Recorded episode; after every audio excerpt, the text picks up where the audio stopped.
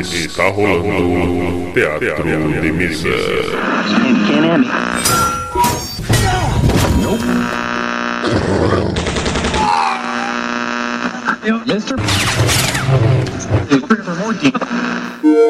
Bem-vindos. Ouçam agora assuntos aleatórios.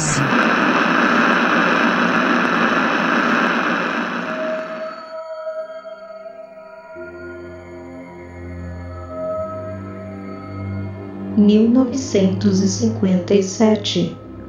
Um OVNI aproxima-se da Terra e explode. Sua explosão é observada em Ubatuba, São Paulo, e o incidente fica conhecido pela ufologia como o objeto em Ubatuba. 1986 Uma mensagem de rádio é enviada ao espaço pelo Observatório Astronômico de Arecibo, em Porto Rico. A mensagem foi adulterada por sobreviventes do OVNI de Ubatuba.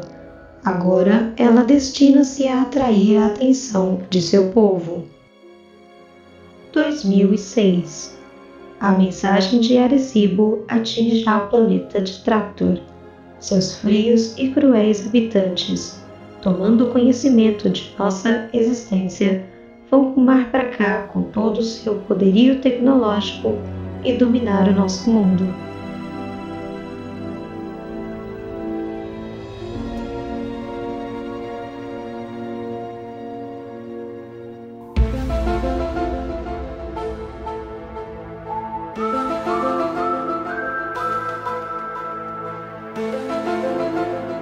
Muito bem. Aqui é Manuel Demen e eu sei que o Marcelo Cassaro já deve ter respondido isso, mas por que que as metalianas têm seios? Nessa edição de mais um Assuntos Aleatórios, falaremos sobre os 25 anos da primeira edição do RPG Invasão, RPG nacional criado por Marcelo Cassaro em conjunto com Marcelo Deodébio, baseado no romance Espada da Galáxia.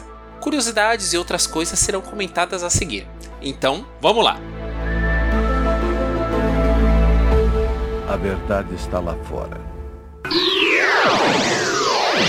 Teatro.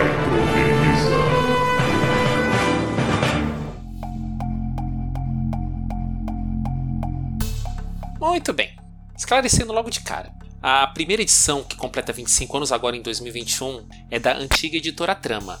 Esta edição não é mencionada na timeline da editora Diamond. Lá é dito que a primeira edição é de 1999, mas é certo que se refere à primeira edição da Diamond. Eu vou focar aqui um pouco mais na edição de 96, que realmente foi a primeira lançada. Bom, contextualizando. Ano 1996, o RPG aqui no Brasil seguia no boom iniciado anos antes, com o lançamento das versões nacionais de muitos RPGs. Começando pelo Advanced Dungeons and Dragons, versão W Jovem com seus três livros em 1989, e o GURPS em 1991, pela. Anos depois, em meados de 94, chegariam a caixa do Dungeons Dragons da Grow, ao mesmo tempo com o Hero Quest da Estrela, assim como a segunda edição do Vampiro a Máscara. Em meio a estes grandes nomes do RPG, havia os RPGs nacionais que buscavam seu lugar ao sol. Um dos primeiros RPG Arcanum, que comentamos sobre ele no cast sobre os 25 anos do Trevas. Nossa, acho que 96 foi um ano bem cabalístico para RPG nacional. Bom, seguindo.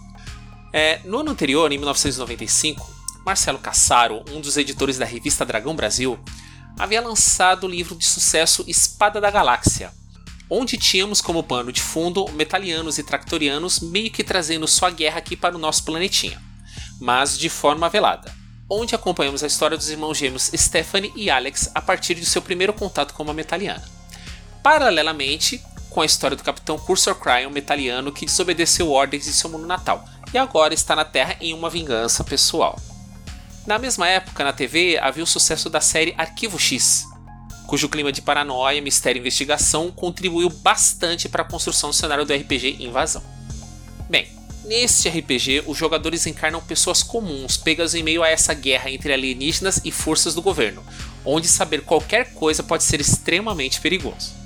O livro, que logo na primeira página já diz que a Terra será invadida no longínquo anos de 2006, começa com um conto e uma HQ curtas, seguidos de uma aventura solo, que dão toda a ambientação que o jogo se propõe.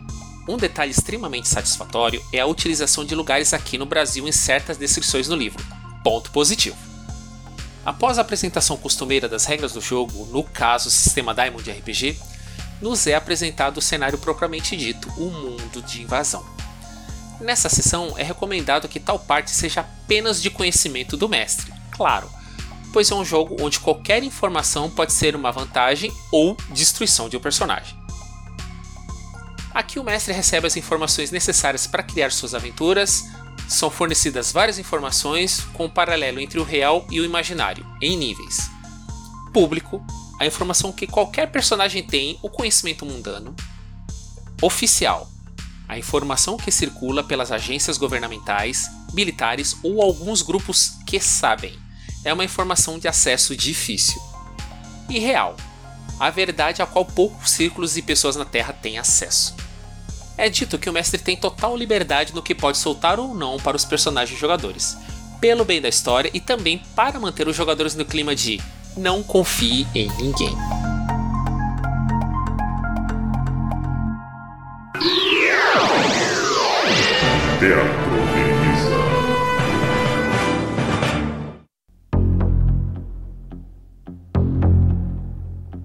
Muito bem. Agora chegamos na parte onde finalmente somos apresentados aos antagonistas do cenário. Metalianos. Metalianos são extraterrestres de pele prateada e aparência vagamente humanoide, com cerca de 2 metros de altura. São magros, mas pesam cerca de 300 quilos mais que uma pessoa da Terra.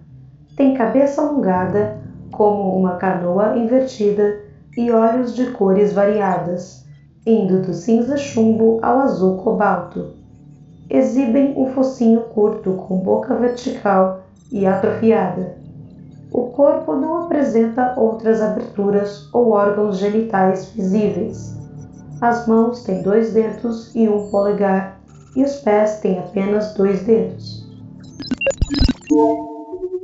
Os metalianos, criaturas altas de pele metálica com cabeça à semelhança de uma canoa invertida, descritos como uma forma de vida biometálica, sendo seus corpos formados de titânio, silício e alumínio, o que lhes dá grande resistência a dano por armamentos mundanos. Também é descrita sua psicologia e comportamento, entre outras coisas, como seu mundo natal e como se organizam socialmente. Teoricamente, deveria ser o mais difícil de se esbarrar numa aventura, pois é o que possui mais dificuldade para se disfarçar.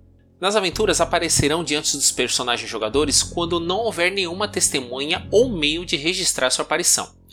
Dependendo, o próprio alienígena vai queimar arquivo dos personagens.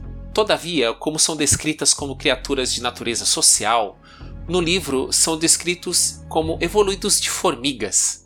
Pode haver um momento em que a solidão pese de tal modo que acabe entrando em contato com o humano. Se isso será bom ou não, o decorrer da aventura irá dizer. Tractorianos. Os tractorianos são cérebros orgânicos habitando corpos robóticos. A aparência de um tractoriano pode variar muito, mas quase todos medem 3 metros de altura e parecem-se com robôs tipo Transformers. O cérebro pode ser transplantado para outro corpo e eles estão sempre em busca de corpos melhores e maiores. Essa obsessão torna o planeta Tractor um dos piores inimigos do Império Metaliano. Após a visita de um explorador espacial metaliano a seu mundo, eles passaram a cobiçar seus poderosos corpos de metal orgânico. Atualmente, sua ciência e tecnologia dedicam-se à exploração do espaço, com o único objetivo de localizar Metalia não tiveram sucesso até agora. Os Tractorianos, descritos como cérebros orgânicos habitando corpos robóticos, mas que aqui na Terra são a semelhança das criaturas do filme Invasores de Corpos. Também temos descrita sua psicologia, organização social, mundo natal e outras coisas de utilidade para as aventuras. Estes são os mais infiltrados na sociedade humana, boa parte conseguindo assumir postos de comando nas forças armadas de nações do planeta, mas nada impede de um ou dois deles estarem infiltrados perto de onde os personagens jogadores estão, ou seja, em 99,99% ,99 das vezes. Em seguida, temos uma curta sessão sobre OVNIs. OVNIs Um OVNI ou UFO é um objeto voador não identificado Trata-se de qualquer objeto voador que não possa ser identificado por radar. Muitos são consequência de causas naturais, como ilusões de ótica e alucinações, mas alguns têm origem extraterrestre. Aqui temos é mais uma descrição rápida dos veículos espaciais usados pelas duas facções alienígenas o que pode ser uma boa fonte de ideias para aventuras mais avançadas, dependendo do que o mestre e jogadores pretendem para a campanha. Pode acontecer o caso de se jogar uma aventura estilo Independence Day, quando ocorrer a invasão propriamente dita, e os personagens jogadores podem ser soldados ou cientistas que vão utilizar a tecnologia alienígena para defender a Terra. Várias possibilidades. E ao final do livro, uma aventura pronta seguida de algumas sugestões para futuras histórias. Como invasão usa as mesmas regras de Arcanum, no caso, o sistema de regras, o sistema Daimon, o clima de mistério é extremamente compatível entre os cenários. Algumas curiosidades. Muitos personagens fizeram parte da revista Dragão Brasil, antes e depois da saída do RPG, sendo em contos, aventuras prontas ou mesmo HQs curtas nas páginas da revista. Apareceram na revista algumas aventuras solo como italianos ou humanos encontrando os alienígenas. Detalhe: a aventura solo e a aventura pronta já haviam aparecido antes na Dragão. E um pouco mais adiante, a editora lançou um quadrinho, UFO Team, baseado no cenário de invasão. Lá, resumidamente, aparecem um metaliano, uma vampira não sobrenatural, um tractoriano infiltrado, uma portadora de bioarmadura, conceito que a Dragão já havia mostrado em edições anteriores, na qual humanos seriam hospedeiros de uma forma de vida que, em troca de habitar o organismo, lhe davam, bem entre aspas, uma armadura biomecânica e alguns poderes. É o Capitão Ninja, o famoso personagem ferramenta de trama tagarela. A HQ foca bem mais na ação. É a típica revista em quadrinhos de equipe de super-heróis dos anos 90. Ou não.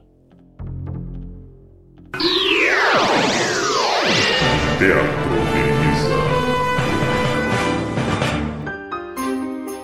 Finalizando, a primeira edição de Invasão, mesmo em sua simplicidade, abre muito espaço para a imaginação do mestre e também dos jogadores. Continua sendo um ótimo cenário e objeto de leitura mesmo 25 anos depois de seu lançamento. Bom, é isso. Agradecemos a audiência e, se houver algo a acrescentar, se perceberam qualquer groselha que eu tenha dito aqui, me corrijam, nos comuniquem, ajude-nos a crescer como podcast. É isso aí, gente. Muito obrigado e até a próxima.